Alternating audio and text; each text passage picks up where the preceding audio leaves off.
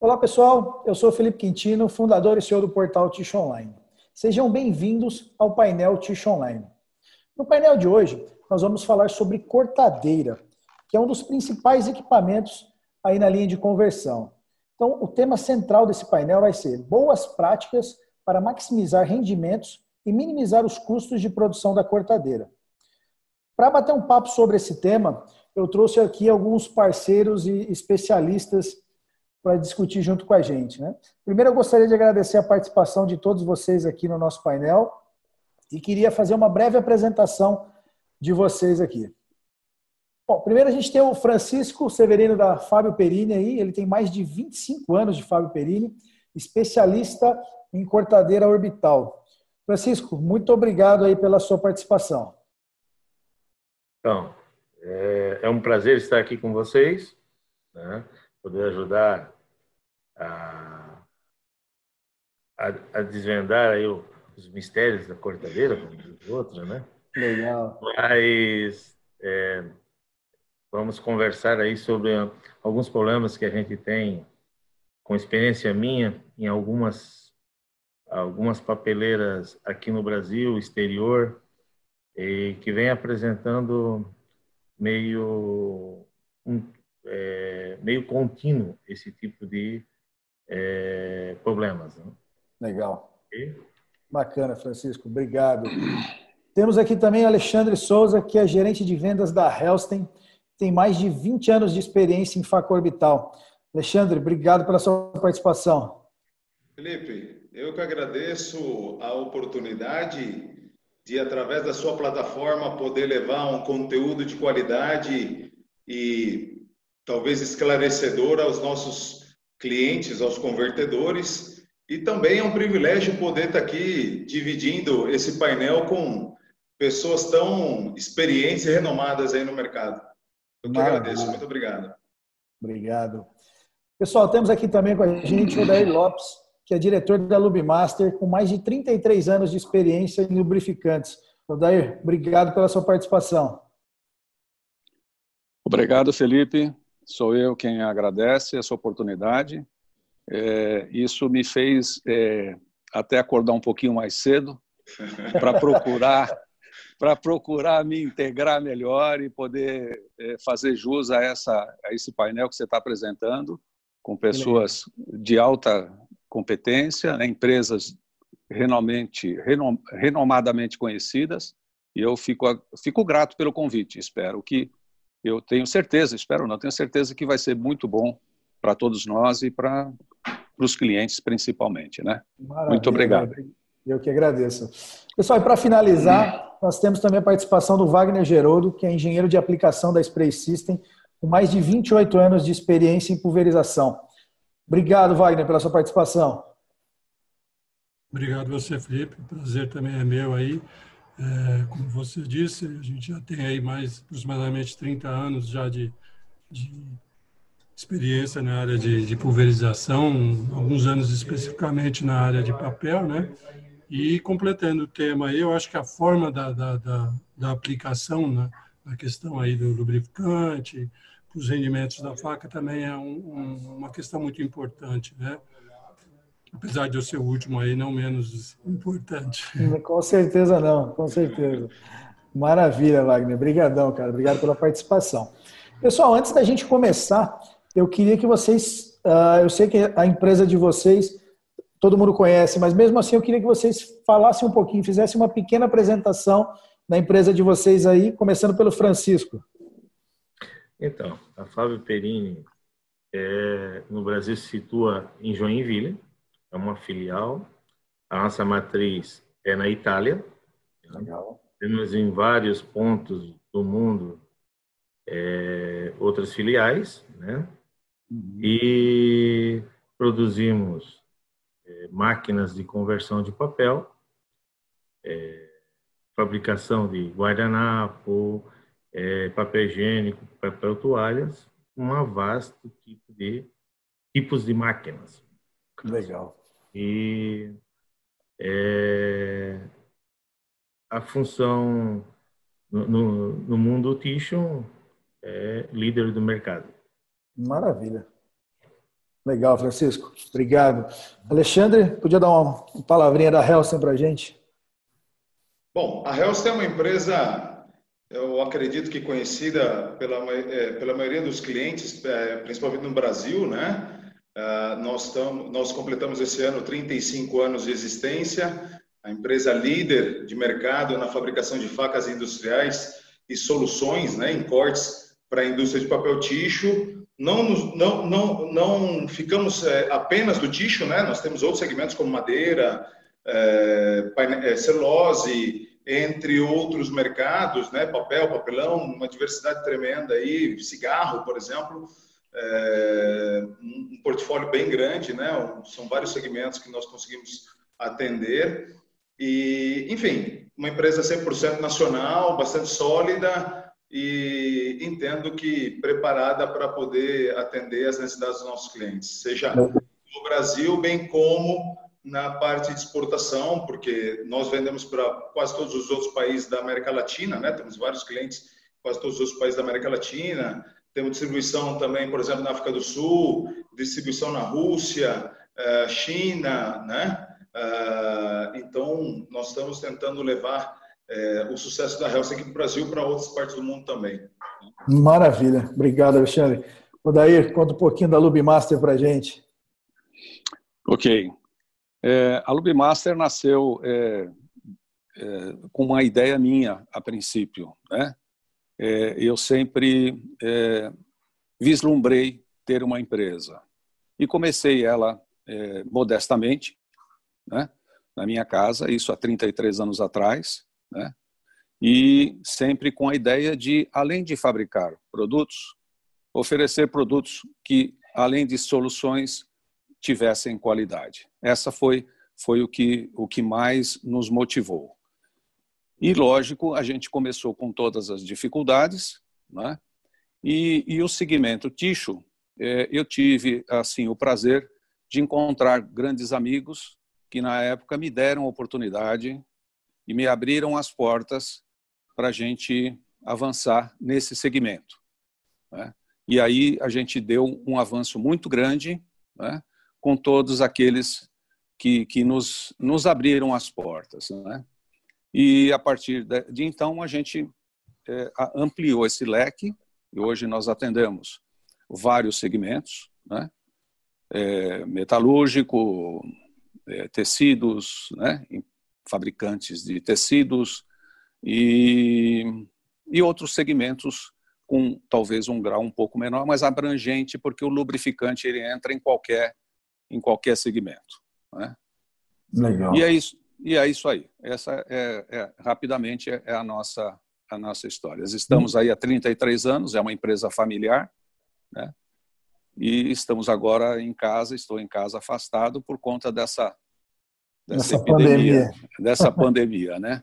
Legal, né? Mas, mas é muito bom estar aqui hoje com vocês. Maravilha, obrigado.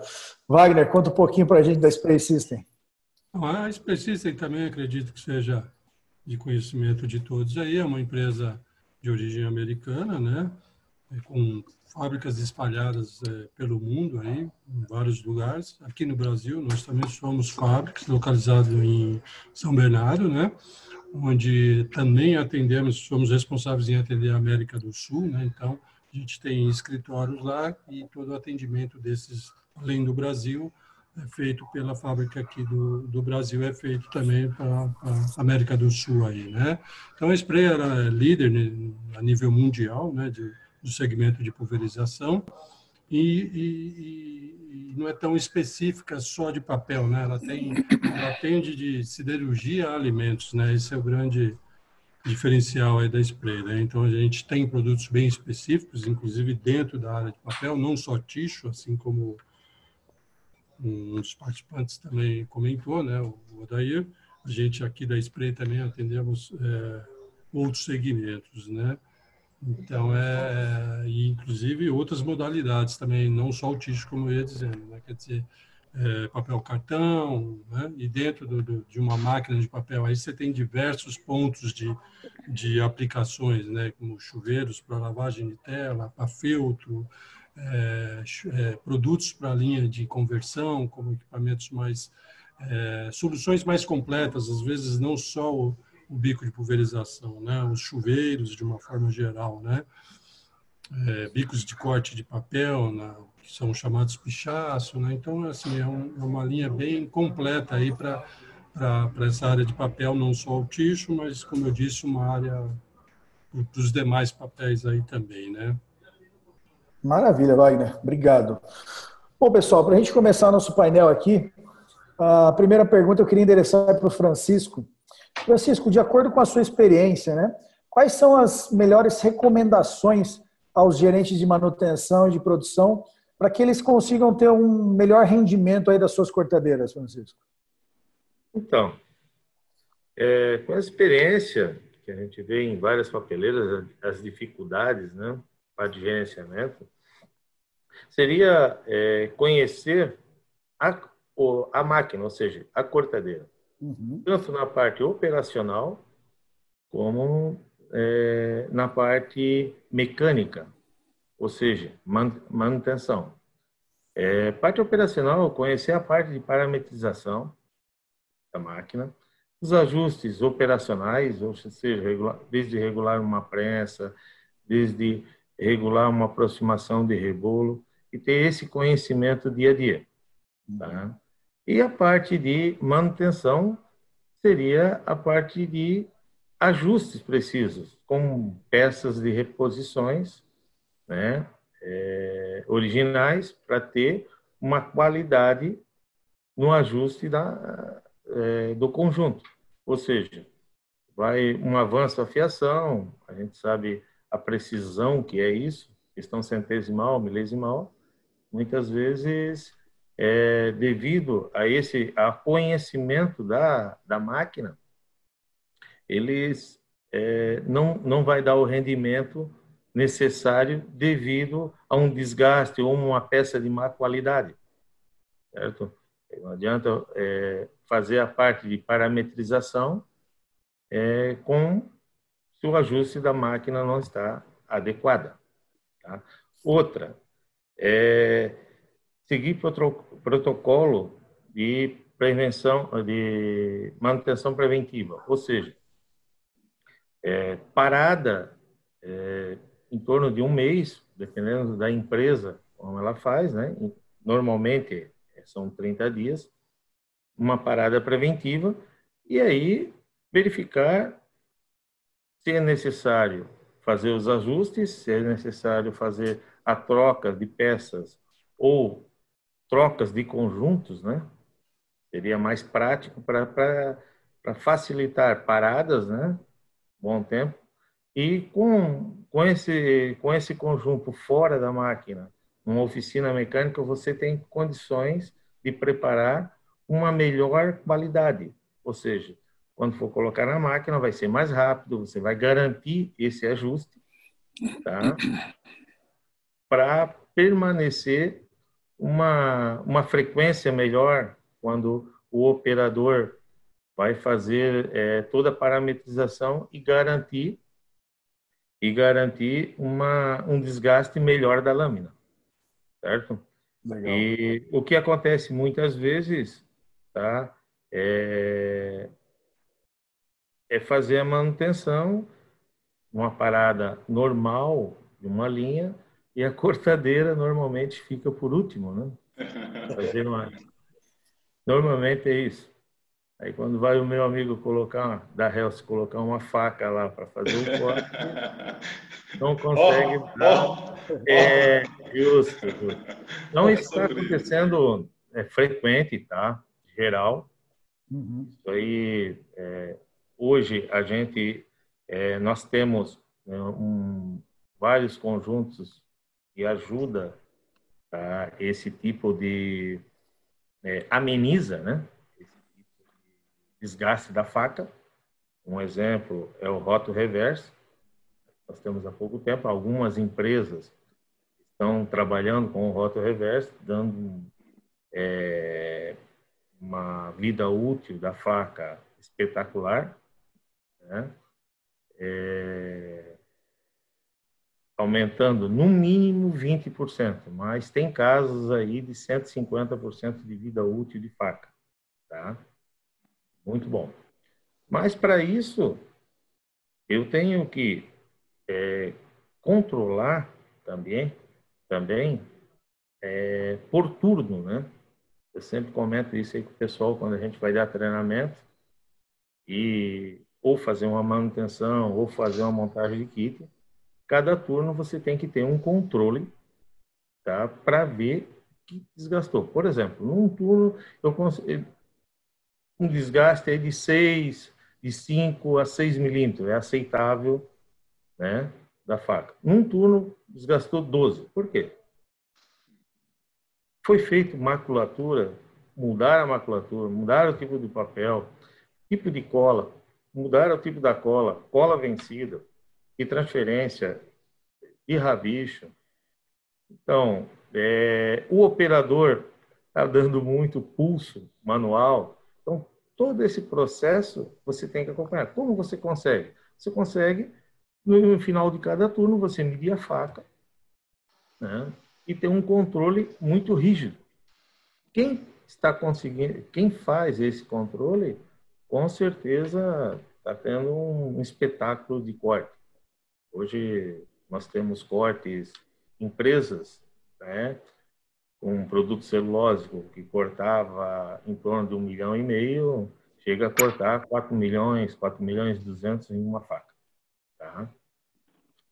E, e e upgrades, né? Hoje nós temos upgrades de, de conjuntos com muita eficiência, né? De acordo com a necessidade de cada cliente das cortadeiras. Ou seja, cortadeira com é, conjunto com troca automática de lâmina, né? É, desde conjunto troca automática, trimix, com sem vácuo e ele te dá uma, uma estabilidade, reduz a, o consumo de energia bastante, porque outro sistema tem a bomba, tem a bomba de vácuo, tá? Isso dá um, uma economia absurda, tá? É, num, numa troca de formato, ele é todo automático e você consegue amenizar esse é, o tempo de máquina parada, que é o mais importante para todos. Sim, com certeza. Legal, Francisco, bacana. Tem mais alguma coisa para pontuar? Isso aí? Não, cara, acho, é, a princípio, se você conseguir manter, mantendo, tá, dentro desse, mantendo um treinamento em cima dessa, é, desse pessoal, ou seja, treinar a parte operacional, treinar a parte mecânica, tá? tendo um pessoal qualificado para trabalhar, porque é uma máquina que vai receber, recebe o produto finalizado. Ou seja, eu vou conseguir, vai vir tudo que todo o processo de matéria-prima, ou seja, de maculatura, de cola, vai vir nesta nessa máquina, vai ficar, finalizar o log. Sim. Então, para mim fazer o corte, se eu não tenho um controle ou uma pessoa que saiba que eu tenho esse produto, que vai utilizar isso, parametrização desse produto. Por exemplo, eu tenho um, um celulósico 30 metros, né? uma maculatura, é, eu tenho as colas, tenho N fornecedores, mas eu tenho cola de boa qualidade na transferência, principalmente transferência e, e, e rabicho, né? A, e a hora que eu for cortar, eu vou sujar a faca, eu vou ter problema é, para sujar a faca, eu vou ter problema é, de impureza no cartão, uhum. ou seja, na, na, maculatura, e a faca ela corta papel, corta aço, a pedra, a plástico. Tá? E aí influencia também uma boa lubrificação, certo? para limpar essa faca para deixar em condições tá? para não ter a hora do corte não ter uma é, é, uma incidência ou uma resistência grande. Né?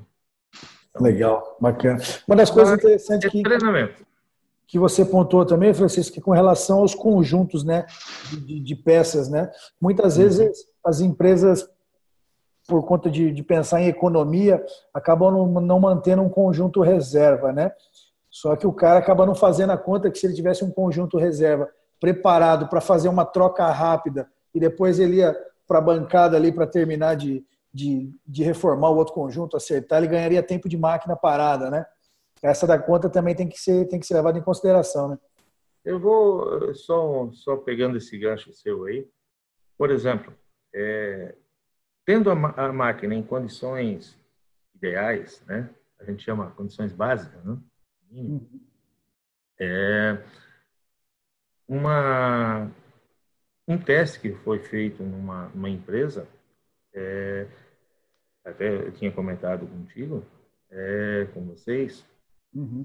É, teria, estava cortando um milhão e meio, depois de uma manutenção, a gente foi lá, fez toda a manutenção, colocou as, os conjuntos, tal, porque estava muito ruim, trocou todo o avanço, a fiação, os pulsares, batimento de, de, de flanges, batimento de, é, de eixo de faca, né? onde vai alojamento, uma boa lubrificação em cima dele, nós conseguimos com esse, esse produto, é, retirar de 8,3 faca mensal para 3,2 faca mensal. Então, dá uma economia aí, vamos dizer assim, de 5 facas no mês. Mas, após esse treinamento aí, a mentalidade tem que mudar. É uma coisa contínua, tá? Uhum vai foi feito um treinamento em um turno, foi repassado, multiplicado dentro, né? É, treinei um, um especialista, ele foi repassando, a gente sempre está comunicando, ó, oh, Ronaldo isso, aquilo, aquilo outro, e tá, o resultado foi espetacular. Outra é, são cinco vezes a menos troca com risco, né? de se cortar, de, de acidente de trabalho. São cinco vezes menos de parada de máquina para fazer essa troca. Então, não é só o consumo da faca, é todo um. É, a um, parada de um máquina acaba sendo um, um, custo muito maior, até, né? Justo. De produtividade Justo. que o cliente vai ter, né? Legal, Francisco, bacana. Alexandre, completando aí o que o Francisco falou, você como representante aí, uma fabricante de, e faca orbital, né? O que, que você consegue acrescentar nessa introdução para a gente? Francisco foi muito feliz quando ele falou em controle e treinamento. Isso, sem dúvida, é, é a chave do negócio, no meu ponto de vista, né? Legal. E uma característica da indústria tixo é a rotatividade de mão de obra, né, de pessoal. Uh, a gente percebe que os clientes às vezes não conseguem ter uma dificuldade grande de formar um time coeso, né, de conseguir treinar aquele time para aí sim ele começar a, a obter resultados, né, desse, é, é, de implantação de controles e o treinamento para o pessoal. Então, é, eu acho que eu penso assim que esse é um, são dois pontos fundamentais, né? Ah, em cima do que o, o, o, Francisco pontuou, eu olhando agora assim com um olhar de fabricante de facas, né? facas orbitais, é, na questão do controle, é, a gente sempre recomenda para os nossos clientes que eles façam a verificação frequente do batimento lateral do cubo da máquina, onde nós vamos instalar ali o eixo onde se instala a faca, né? Porque é bastante comum a gente encontrar nos clientes os cubos muito maltratados, né? uh, com batidas, uh, deformações, e isso, obviamente, vai uh, influenciar no batimento, vai interferir no batimento lateral das facas. Né? A faca, obviamente, quanto maior o batimento lateral fa da faca, maiores serão os problemas eh, relacionados ao corte. Né? Então, nós sempre recomendamos aos nossos clientes que eles incluam essa verificação de batimento lateral do cubo, né, nos planos de manutenção de manutenções da máquina, a fim de garantir é, que esteja dentro das tolerâncias adequadas, né? É, nós também podemos, por exemplo, a título de informação, é, o cubo normalmente ali ele tem um diâmetro de 180 milímetros, né? aproximadamente. Então, para cada valor encontrado ali de batimento lateral no cubo, no 180 milímetros, ele vai refletir pelo menos umas cinco vezes, até mais um pouco, é, na ponta da faca. Então, nós precisamos controlar, definitivamente, é necessário controlar o cubo da máquina, né? Nesse sentido. É... Nas cortadeiras um pouquinho mais antigas, né? É, ainda o, o, mecânico ou os operadores eles precisavam ter é, um ajuste fino ali do ângulo de afiação da faca, o ângulo de corte, corda, que é a penetração do rebolo sobre a faca, né? ângulo de saída e a própria pressão, né? a, própria, a própria aproximação do rebolo né? É, sobre a faca para exercer a fiação. Então, isso nas cortadoras mais antigas, você tinha algumas variáveis para controlar, e quanto maior esse número de. É, quanto mais variáveis, mais, vamos dizer assim, especializado precisa ser a, a, a, a, parte de operação, né, para fazer esses controles, né, esses ajustes finos. É, eu acho que de uma forma muito acertada, a Fábio Perini, nas máquinas é, mais modernas, já de algum tempo para cá, deixou esses ajustes praticamente fixos, né? Ou seja, já vem de fábrica e o cliente hoje o que ele faz é controlar pressão e penetração de rebolo, que a gente chama de corda. Então, isso é, é um, é, é, são coisas que a gente precisa controlar para que a gente possa ter, que influenciam diretamente na operação né, e no resultado de corte das facas, né, e até no próprio rendimento, vida útil e, e, e entre outras coisas. No nosso caso, por exemplo, os nossos rebolos, uh, nós temos a preocupação já de mandar nas, na, na, na, parte oposta, né, o abrasivo nas costas dele, já vai com a marcaçãozinha da corda, justamente para facilitar a, a, a, na parte visual ali esse controle, né? É, em relação ao controle do cooperador tem que ter né, nessa penetração. Um outro ponto fundamental também, por exemplo, nós estamos falando de batimento lateral de cubo, batimento lateral de faca, batimento lateral de rebolo. Se nós tivermos um rebolo com deformação, com eixo com folga, rolamento, alguma coisa assim, uh, a gente vai uh, ter um aumento de batimento lateral e, obviamente, o rebolo não vai conseguir, de certa forma, exercer a fiação, realizar a fiação em sua plenitude, né? Com, da, melhor, da, da, da melhor maneira possível. Então, esse é outro ponto em termos de controle que a gente sempre recomenda para os nossos clientes, né? É, uma outra dúvida também comum aos clientes é o seguinte: é, todo o rebolo, o rebolo é, de Borazon né? São poucas as máquinas hoje ainda que usam aqueles rebolos mais antigos de óxido de alumínio, então vamos, vamos, vamos falar do, de, é, falando apenas do Borazon agora, é, você tem tamanhos de grãos, né? Isso quer dizer, como se fosse uma lixa, lixa é, mais gro, grão mais, mais grosso, grão mais fino. Grão mais grosso, maior remoção de material durante a fiação. Grão mais fino, menor remoção de material, faz uma manutenção uh, do fio de corte. Né? Então, uh, o cliente muitas vezes pergunta qual é o grão correto que eu tenho que usar com a tua faca? E eu sempre, nós sempre dizemos ao cliente que uh, o correto é definir o grão do rebolo de acordo com o produto que será processado. Então, é, é, percentual de cinza que o Francisco comentou, né? É, lá, lá no, no, início da fala dele, é, é, abrasividade do próprio papel. Então, assim, é, a faca acaba tendo que cortar com todas essas variáveis. Né? A gente tem, por exemplo, no cartão maculatura, é muito comum hoje a gente abrir um cartão maculatura e se deparar com vários fragmentos de alumínio, porque o pessoal acaba usando aquelas embalagens, né? Por exemplo, embalagens de leite, de suco, Tetra Pak, joga isso no meio, que é uma matéria-prima que eu acredito que tenha um valor é, significante lá na, na, na fabricação do, do, do, cartão maculatura, mas eles não conseguem remover toda essa impureza. E aí a faca acaba tendo, uh, vamos dizer assim, a gente acaba tendo alguns reflexos disso, né, negativos, obviamente, na operação, na fiação, no corte dos olhinhos, né? Então, é também necessário controlar o percentual de cinzas do tubete. 90%, no meu ponto de vista, uh, ah, 90% dos problemas relacionados à corte estão relacionados a, a esse percentual de cinza do tubete, na contaminação do tubete. Tá? É...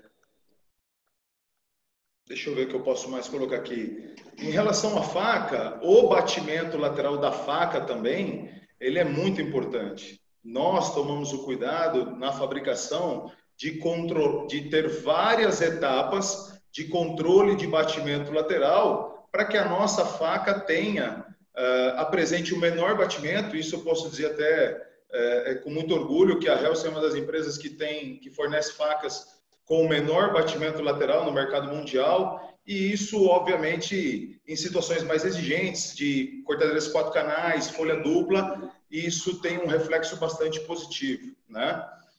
É...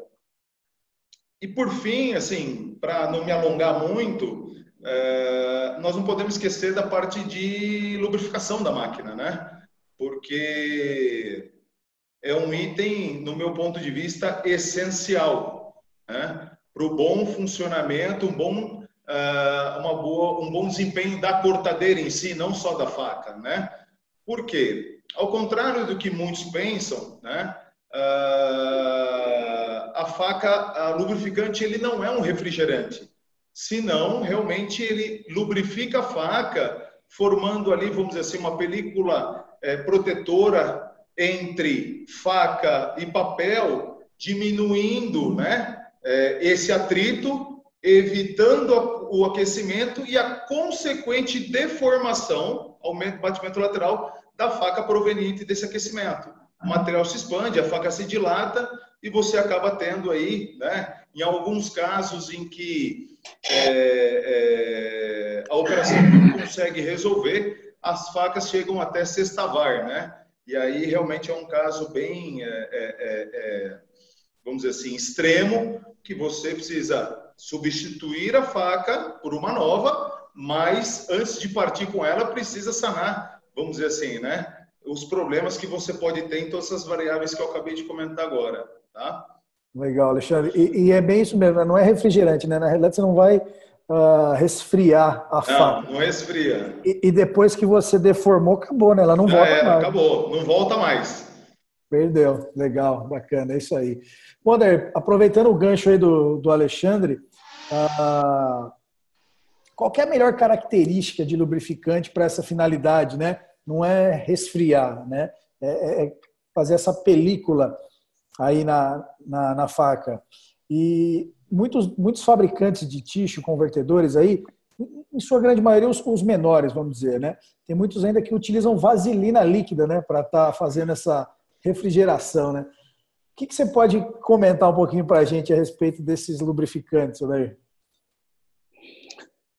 Bem, é, eu estou tendo aqui hoje uma aula também, né? eu estou tendo uma, uma, aula aqui é, que a prática muitas vezes a gente não tem acesso e não consegue, é, vamos dizer assim, ter todas essas informações que são muito importantes até para a gente avaliar qual o melhor produto, qual a melhor, é, a melhor indicação para esses casos, né? Então, é assim, a, a, a vaselina líquida, né, é um óleo mineral branco e ela é a mais conhecida e a mais antiga utilizada, né? Ela tem boas características de oleosidade, ela é inodora e ela é quimicamente inerte. Então, é um produto que é, ainda se utiliza é, e ele tem um resultado, vamos dizer assim, é, satisfatório até então. Com, com o advento de, é, de importações de outras matérias-primas que começaram a chegar no Brasil, a gente hoje é, tem acesso a outros óleos, né, que não, que são minerais também, né, além de óleos sintéticos também.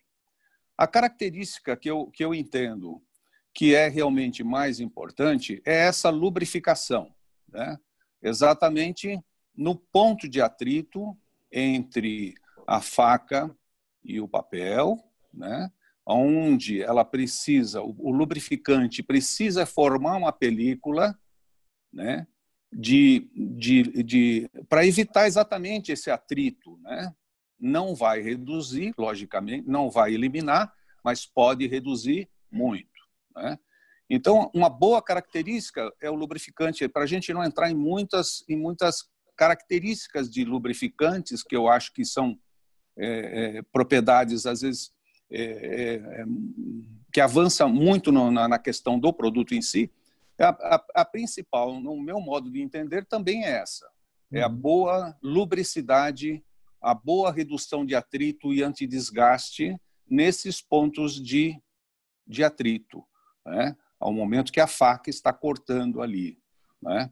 Então, é, é assim, essa seria, seria um item. Né? Então, ele tem outras, outras propriedades também, que eu acho que são importantes, né? evitar o acúmulo de resíduos na máquina, né?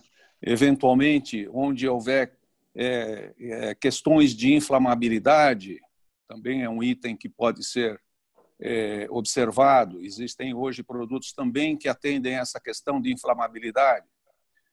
É, na verdade, assim, é, é, os olhos, de um modo geral, eles, eles conseguem atender essa questão. Né? Tem outra questão que eu acho que é importante, a viscosidade. Né? Porque a viscosidade ela está ligada diretamente a, a, uma, um, vamos dizer assim, a uma retirada do material acumulado, eventualmente, ele, ele provavelmente, às vezes, ele consegue com essa rotação, se ele tem uma boa penetração, ele consegue remover esses resíduos eventualmente e fornecer também uma refrigeração, que, é, que eu acho que é uma característica também importante, porque a partir do momento que ele reduz o atrito, ele reduz o desgaste e também oferece uma redução na temperatura. Né? Mas é assim, é, esse é, o, é, o, é, o, é, o, é a minha visão, né? Lógico que é importante o que nós estamos fazendo aqui hoje, e como o Francisco falou lá na frente, o Alexandre também reforçou a questão da, da, da como é que eu vou dizer, dessa integração, né?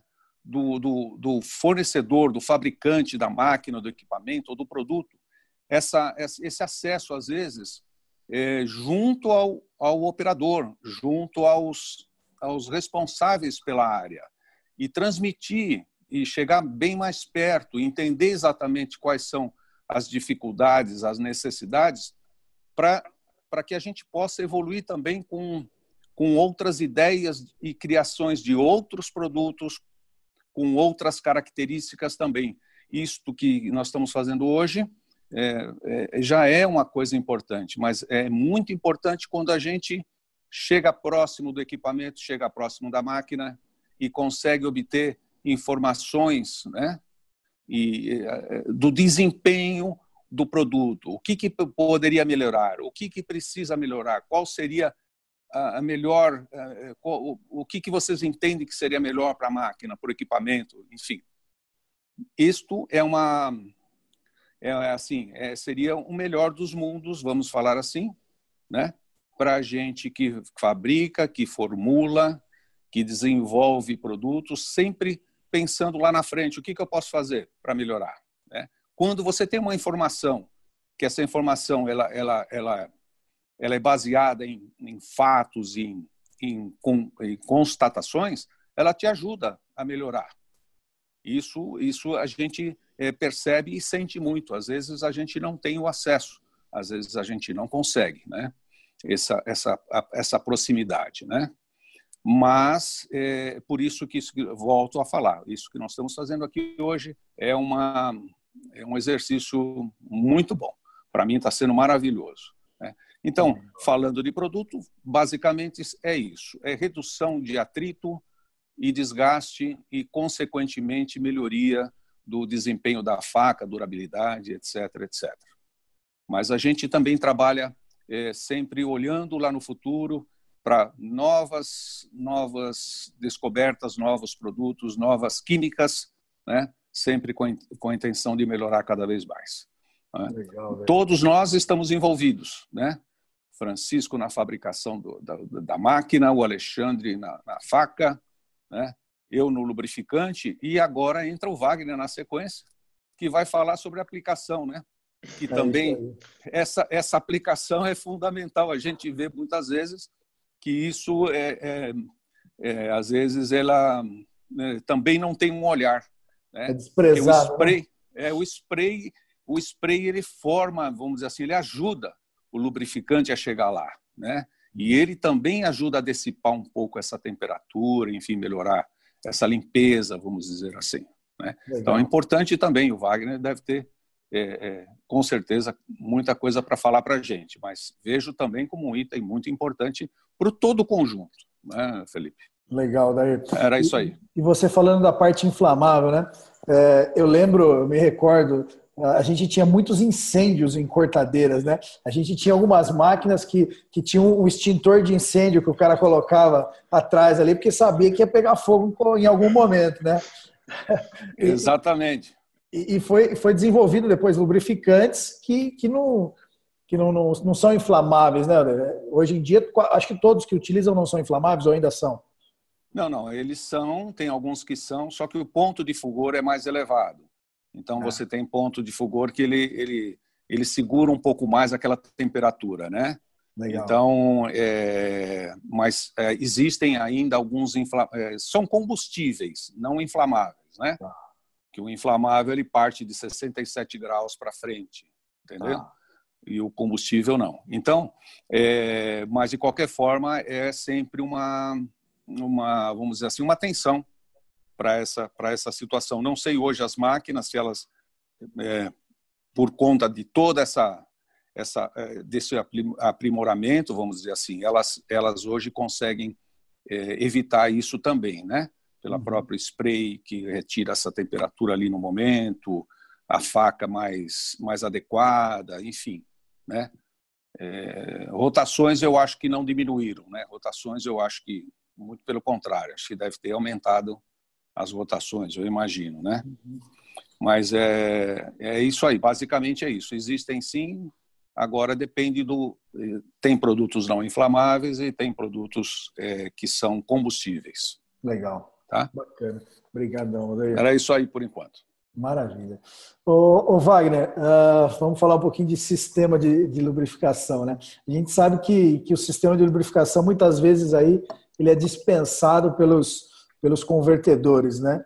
Ah, a gente vê muita, muita conversão aí que o cara desativa o sistema e para você botar na cabeça dele que ele tem que usar isso aí é complicado. Ele vai falar, não, mas isso aí tinha um gotejamento aqui embaixo da máquina, ficava um rio. É, o, o, leque não, não, ia legal, entupia. Em vez de pulverizar, ele gotejava. Né? Ele gotejava. então, para você colocar na cabeça ali do convertedor ali, para o cara utilizar, muitas vezes é, é, complicado, né? Eu queria que você contasse um pouquinho para a gente aí como é que a gente pode usar esse sistema de uma melhor forma para a gente ter um melhor rendimento aí né, na lubrificação e, consequentemente, na cortadeira. É, é isso mesmo, Felipe. Acontece isso, quer dizer, às vezes você tem a, a ausência né, da, da lubrificação é, ou até mesmo, às vezes, soluções caseiras, né? O cara põe aquele que normalmente são bicos hidráulicos, né? Bico que é só o óleo sendo pulverizado ali de forma muito deficiente, né? Quer dizer, numa, numa vazão muitas vezes excessiva, né?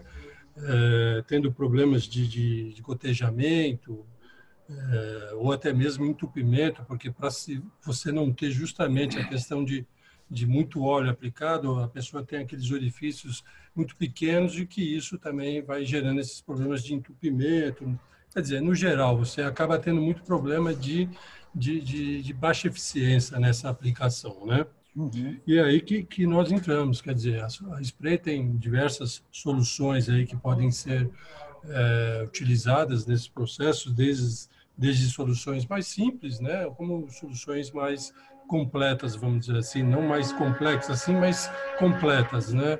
Como por exemplo, né, substituindo esse essa, essa visão de uma aplicação de, de um bico hidráulico, como eu disse, que é só o líquido pressurizado e com isso você precisa ter orifícios pequenos, tal. Você tem os bicos atomizadores, quer dizer, são bicos que além de você ter o líquido pressurizado, você tem o ar como um artifício de quebrar em gotas, né?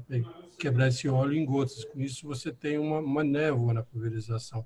Essa névoa, você tem uma melhor dispersão ali na região da aplicação, ocasionando justamente essa diminuição na, que foi já dito pelos participantes, aí essa, essa diminuição no, no, no, no, atrito né, gerado ali. Então, quer dizer, você tendo uma melhor aplicação, você tem esse benefício de ter essa diminuição no atrito, você tem uma melhor distribuição, isso vai gerar uma, um, um resfriamento, né, de uma certa forma, como consequência que vai ajudar muito a aplicação, quer dizer, gotas extremamente pequenas vão ajudar nessa nessa troca de calor que que está ocorrendo ali, né?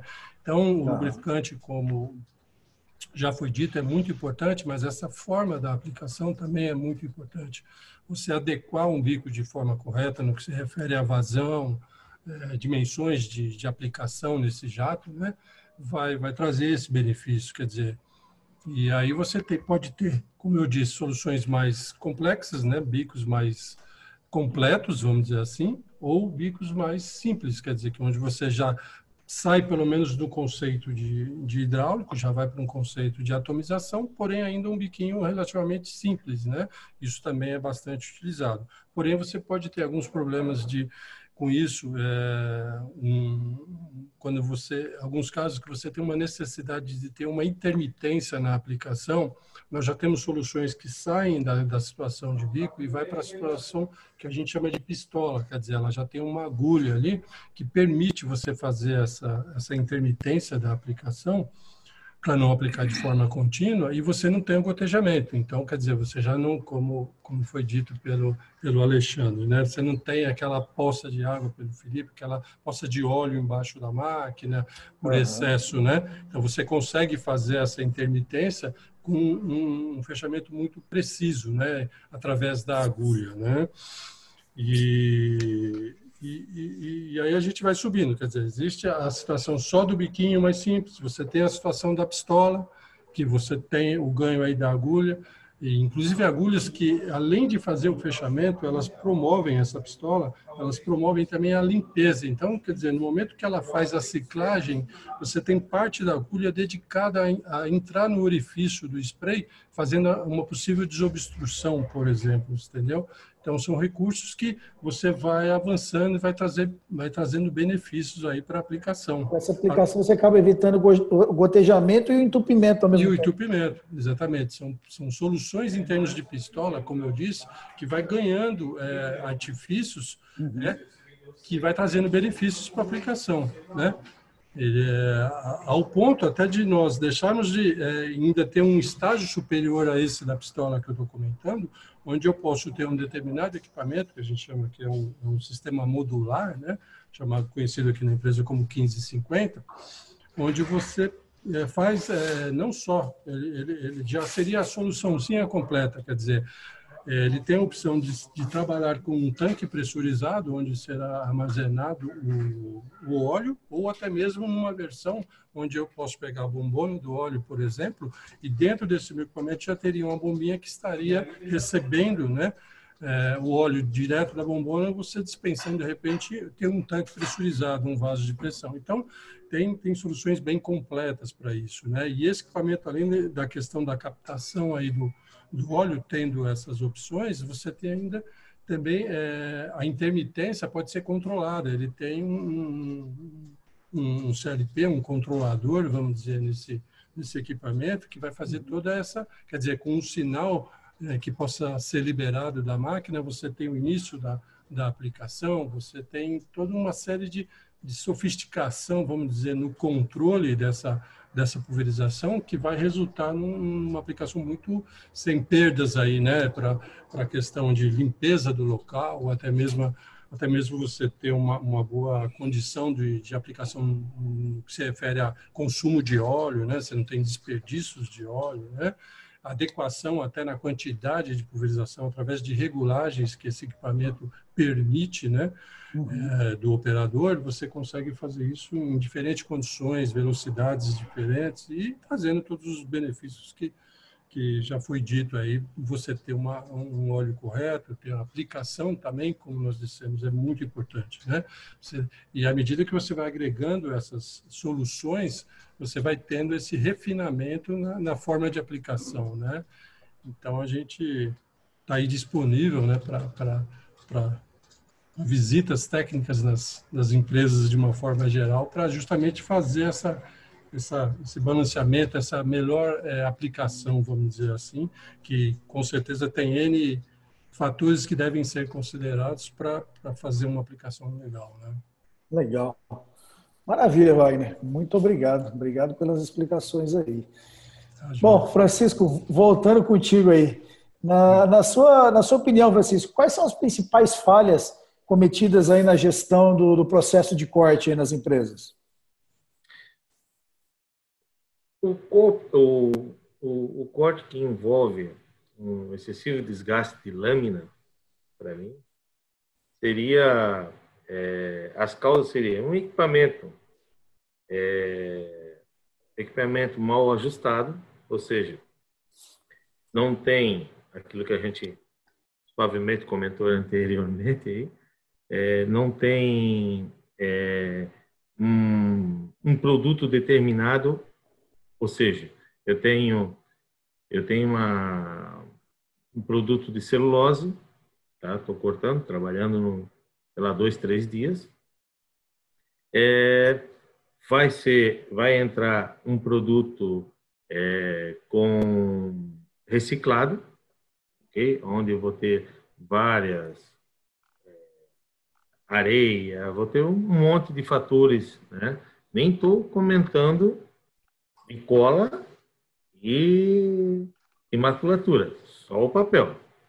E a mesma parametrização, a mesma parametrização se utiliza para todo tipo de produto. Então, o que, que vai acontecer? Com, é, eu vou ter um baixo rendimento da faca, tá?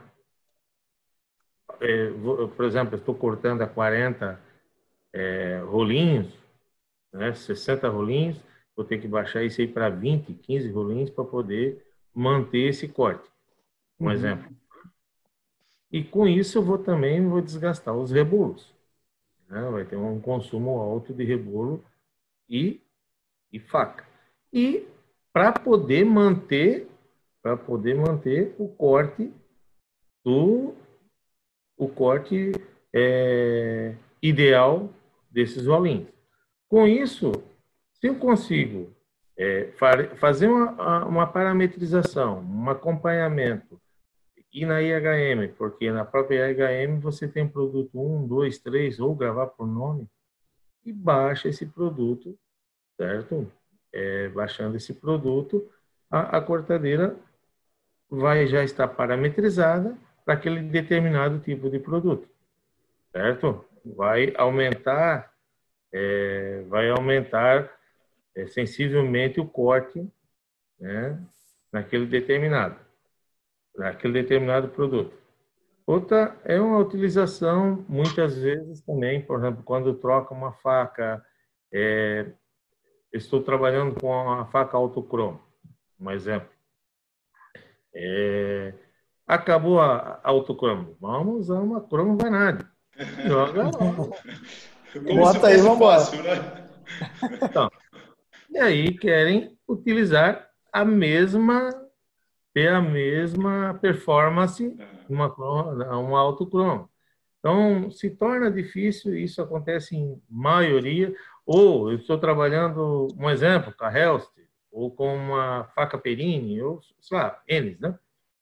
Estou trabalhando ali, tenho toda a parametrização e vou trabalhar. Eu tenho um estoque, eu tenho umas quatro facas, não sei, e marca Diabo lá, vamos dizer assim, né? Alguma coisa parecida. Põe na máquina e quer que dê a mesma performance. Isso não é o que acontece na maioria das empresas para dar essas falhas cometidas, né? Uhum. E, e outra também é, peças, tá? É, desenvolver peças caseiras que a gente chama, né? As peças caseiras já aconteceu em, não em um, dois, vários locais. A gente ir lá é, fazer uma manutenção, tal, tal, na máquina em si, antes e eles chamarem assim, ó, oh, Ronaldo, aqui tá tudo legal, mas a cortedeira não vai por causa disso. Aí vai ver, é passo de rosca errada, é folga, é, absurda, infusos, é, como, o Alexandre comentou mesmo, é, é, rebolo com eixo batendo, um absurdo. É, a gente é, eixo da faca, né, que a gente chama lá, você chama de curva, né? é, o eixo da faca ali com batimento que deve ter no máximo, um absurdo, três centésimos, dando aí oito, nove centésimos, a faca está fazendo a curva de Santos, né? Então, é possível fazer esse tipo de corte. Tá? Então, para ter um desempenho de terceira idade nesse, nessa máquina, que ela é uma, queira ou não queira, é uma máquina sensível. Tá? Muito sensível porque recebe tudo que você coloca no seu produto e ela vai finalizar o corte. Então, toda essa alteração que eu tenho para qualquer tipo de produto, eu tenho que ter uma parametrização e um ajuste diferenciado para cada produto, certo? É, a não ser que vá, o mesmo produto vai aumentar de diâmetro, né? diâmetro médio, médio, lá, 60 metros, já também já começa alguns parâmetros é trocado por dureza, né, do produto. Mas em si, é, a baixa qualidade de peça influencia bastante, bastante também. E a gente tem tido muitos problemas aí fora. Legal. Maravilha, Francisco. Muito obrigado.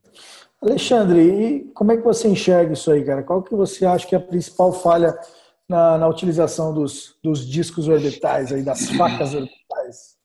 Eu não diria nem na utilização, na operação em si, né? Operação. É, uma das, uma das que quase ninguém olha, que quase ninguém vê e observa, talvez pela falta de treinamento, que foi o que nós pontuamos aqui, né?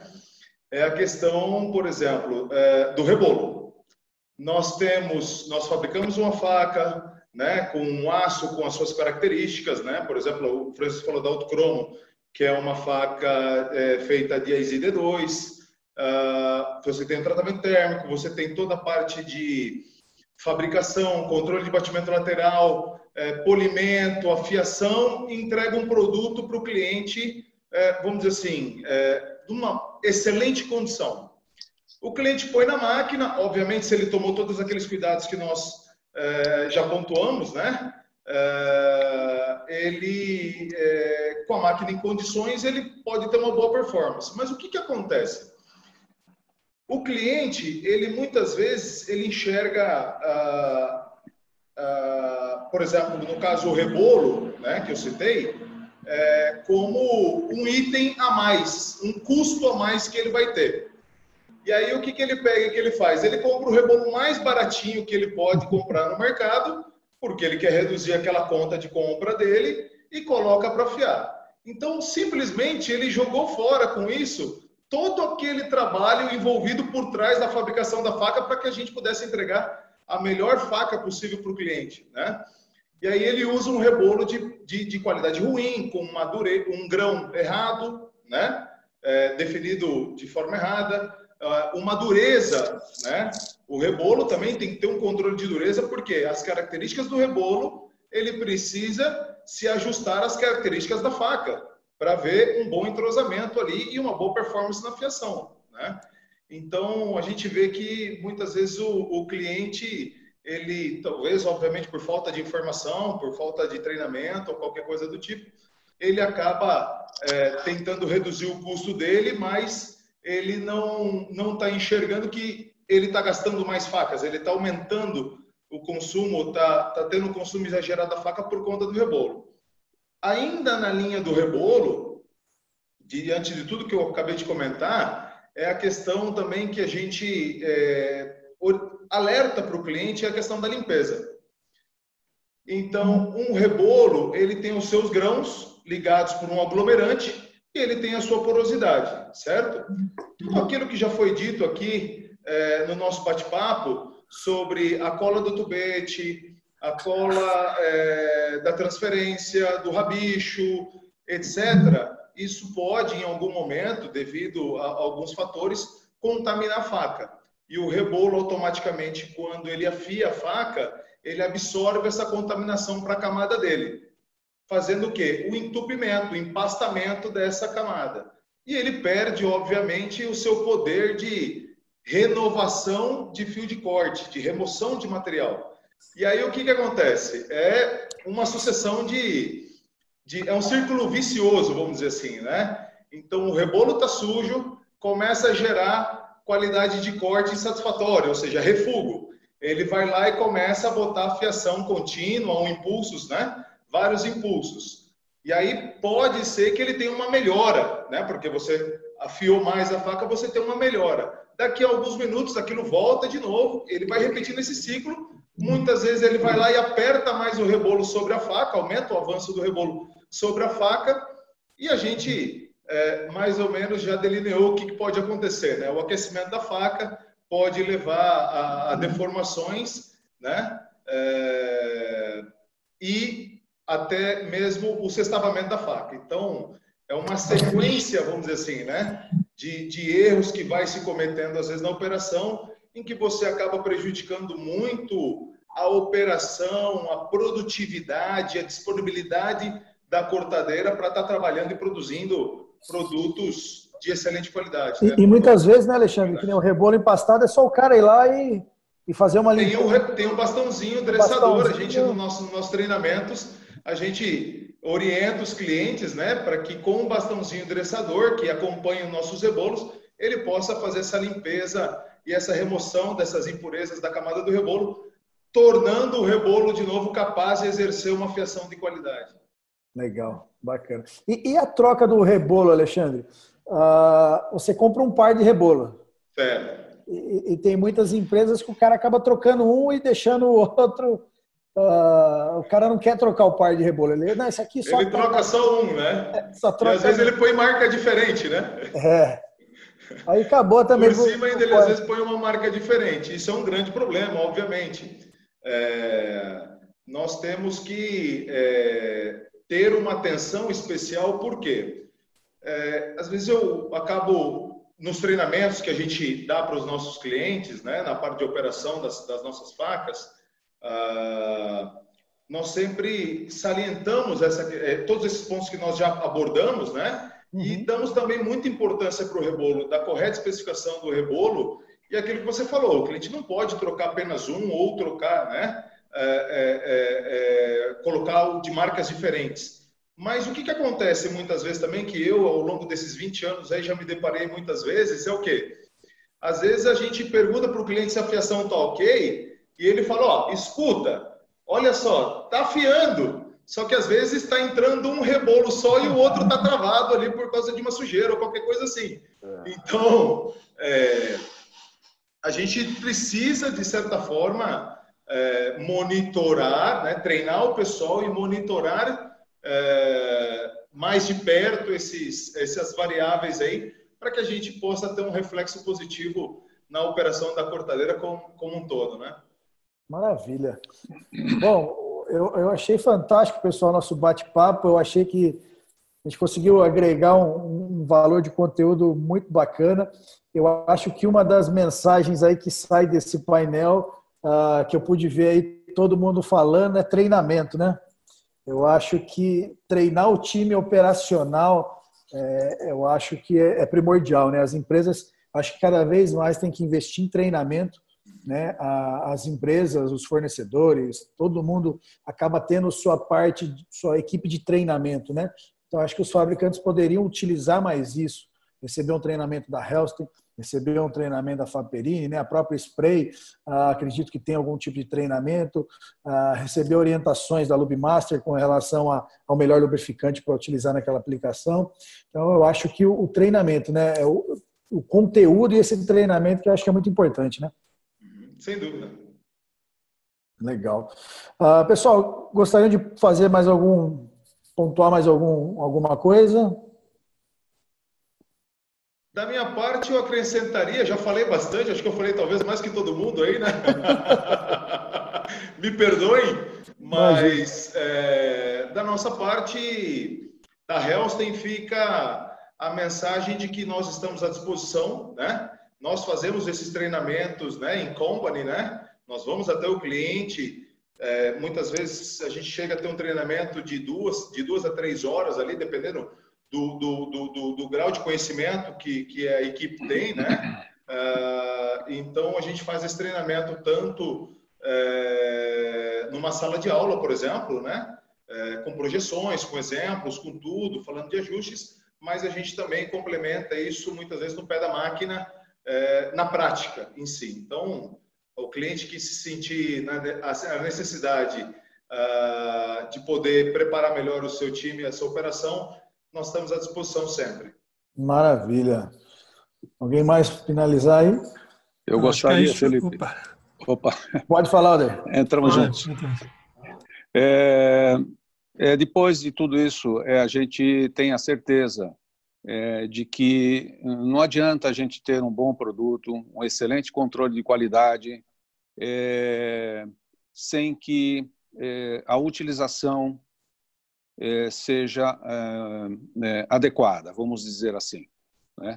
E a gente sabe que nem sempre o olhar de, um, de uma supervisão ela ele consegue olhar para tudo, consegue uhum. enxergar todas as necessidades, né? Então a gente, como fornecedor, eu me sinto assim, nós temos o compromisso, é, a obrigação de ter um bom produto, mas muito mais do que isso é ter a certeza que, de que essa a, a utilização esteja adequada, né? para que não deprecie o produto, né? que você investe às vezes uma uma uma, uma série de, de, de pesquisas e desenvolvimentos para criar um produto excelente e depois percebe que depois, depois de algum tempo isso lá na frente não tem uh, o complemento necessário na utilização para que esse resultado, é, é, esse benefício de um bom produto seja realmente aproveitado. Né? E, é exatamente assim que eu me sinto. E eu, é, nesse momento, me coloco à disposição também, assim, da, daqueles que precisarem da nossa da nossa ajuda ou nossa é, é, orientação em questão de lubrificação, né? Como sempre estamos trabalhando não só naqueles produtos, mas sim, também em desenvolvimentos, como eu já falei. Uhum. Né? Então, às vezes, a gente pode obter informações que nos auxiliem na indicação ou na, no desenvolvimento de um melhor produto. Né? É, a limpeza, como foi dito também, às vezes pode ser que seja uma característica também, não só a, a, a antiaderência, mas a, a limpeza, vamos dizer assim, da, na, na, aplicação, a faca, se evitar um acúmulo, se o, se o lubrificante conseguir eventualmente ter uma, uma, um efeito de limpeza, vamos dizer, pode também auxiliar.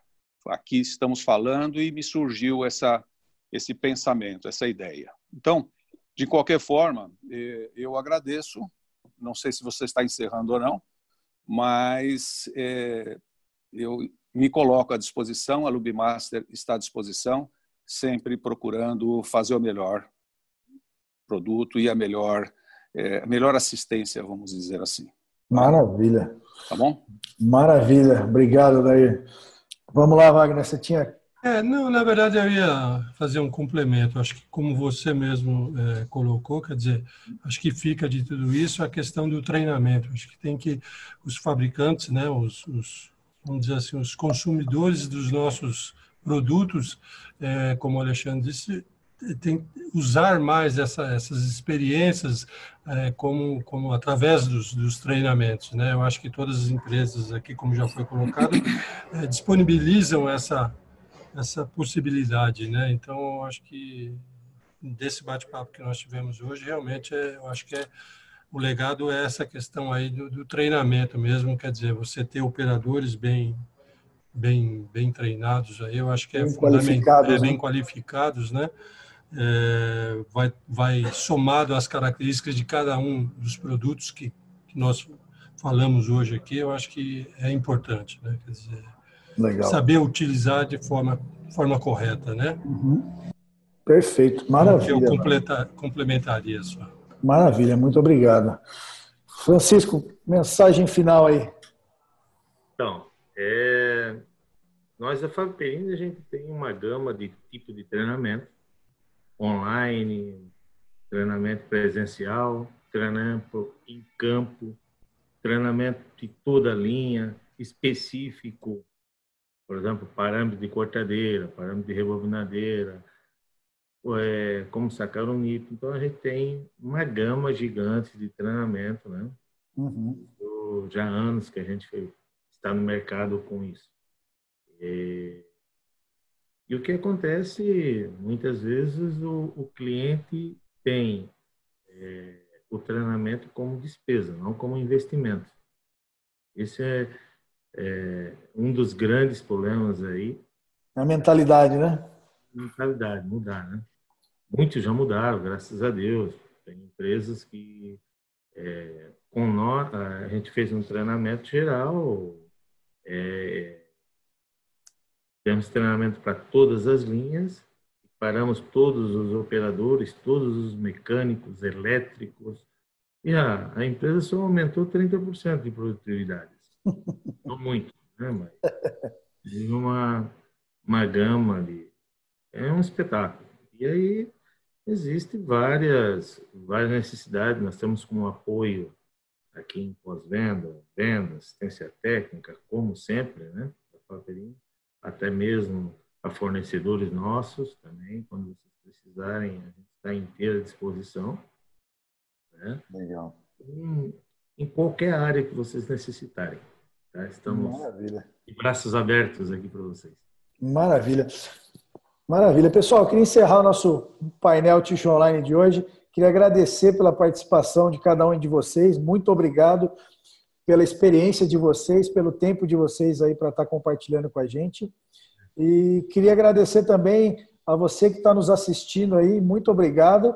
E a gente se vê no próximo painel Ticho Online.